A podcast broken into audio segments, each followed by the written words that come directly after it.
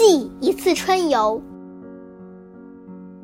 黄四娘家花满蹊，千朵万朵压枝低。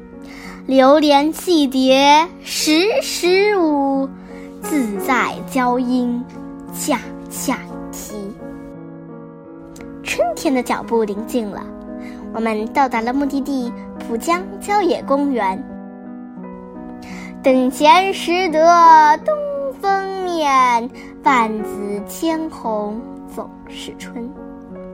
刚踏进公园，一阵阵清香扑面而来。啊！我看见柳树姑娘昂起了头，向我们行注目礼。婀娜多姿的牡丹穿上了她们最好看的衣服，热烈欢迎我们。而小草却刚刚睡醒，看见了我们，急忙套上了件嫩丽的长袍，睡眼惺忪地向我们打招呼呢。我们走在了灌木丛中，看见了蝴蝶在娇艳的花朵之间快乐地穿梭。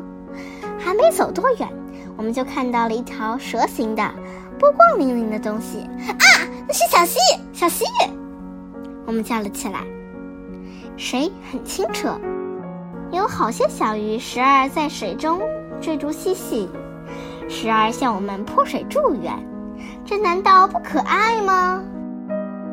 嗡嗡嗡，喵喵喵，汪汪汪。同学们在森林传声筒里说起话来了。我摸了摸它，硬硬的，好像是钢铁制成的，好玩极了。春天好像是一个刚出生的快乐的小娃娃，用嘹亮的歌声唤醒了遍地的花朵。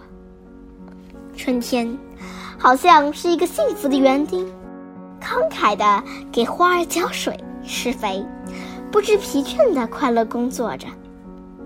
春天好似一个钢铁般的少年，勇敢的照亮前方的希望。在春天这个万物复苏的季节，我们来到了浦江郊野公园，享受着春天的美丽，无比快乐。